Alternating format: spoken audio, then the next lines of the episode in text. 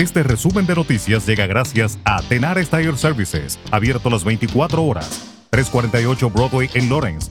Teléfono 978-327-6802.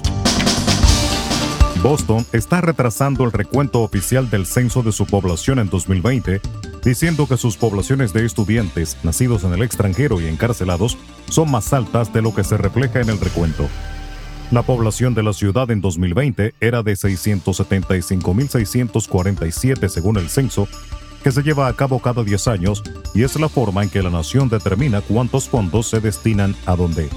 La edición de 2020 estuvo altamente politizada y obstaculizada por la pandemia de coronavirus, y los funcionarios de la ciudad dijeron que creen que se subestimó la cantidad de personas que viven en entornos grupales.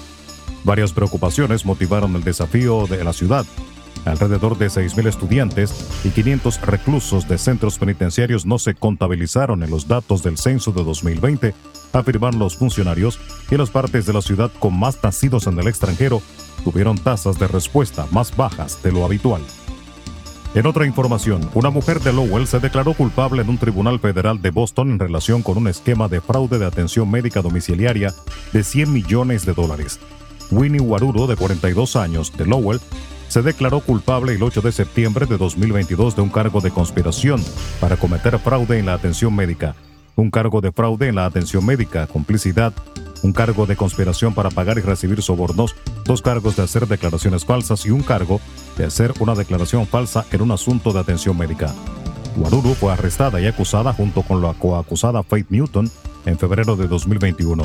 Newton se declaró inocente y está pendiente de juicio.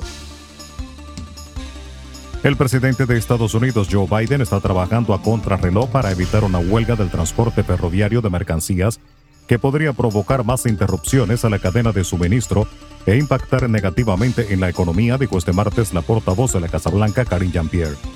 La interrupción en el transporte podría comenzar este mismo viernes si las empresas ferroviarias no llegan a un acuerdo sobre un nuevo contrato con dos sindicatos que representan unos 57 mil trabajadores entre conductores e ingenieros.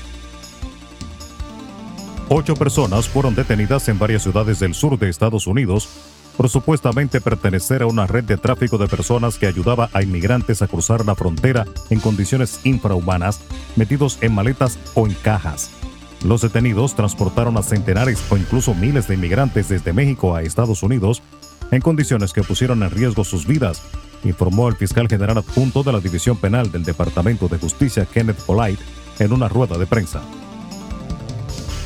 La ONU defendió este martes los beneficios que está produciendo el acuerdo que ha impulsado para facilitar las exportaciones de cereal de Ucrania y de productos alimentarios y fertilizantes de Rusia después de las recientes críticas lanzadas por Moscú.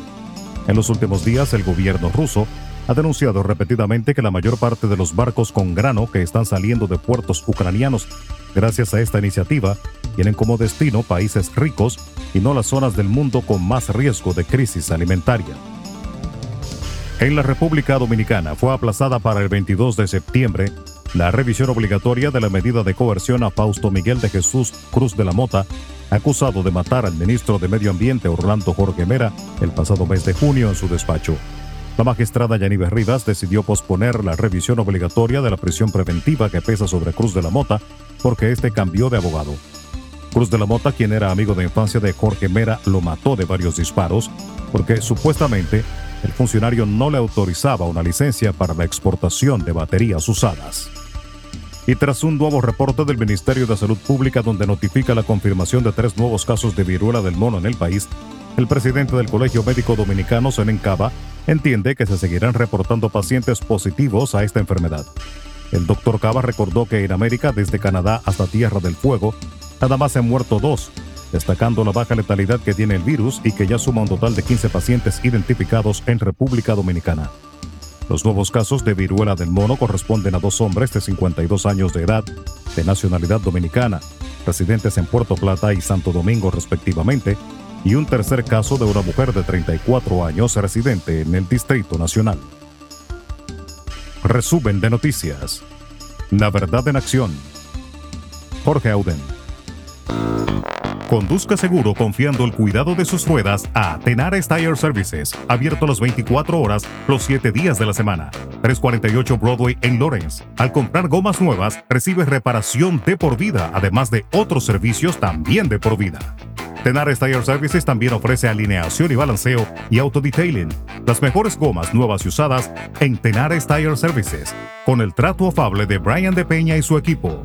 Tenares Tire Services, 348 Broadway en Lawrence. Teléfono 978-327-6802.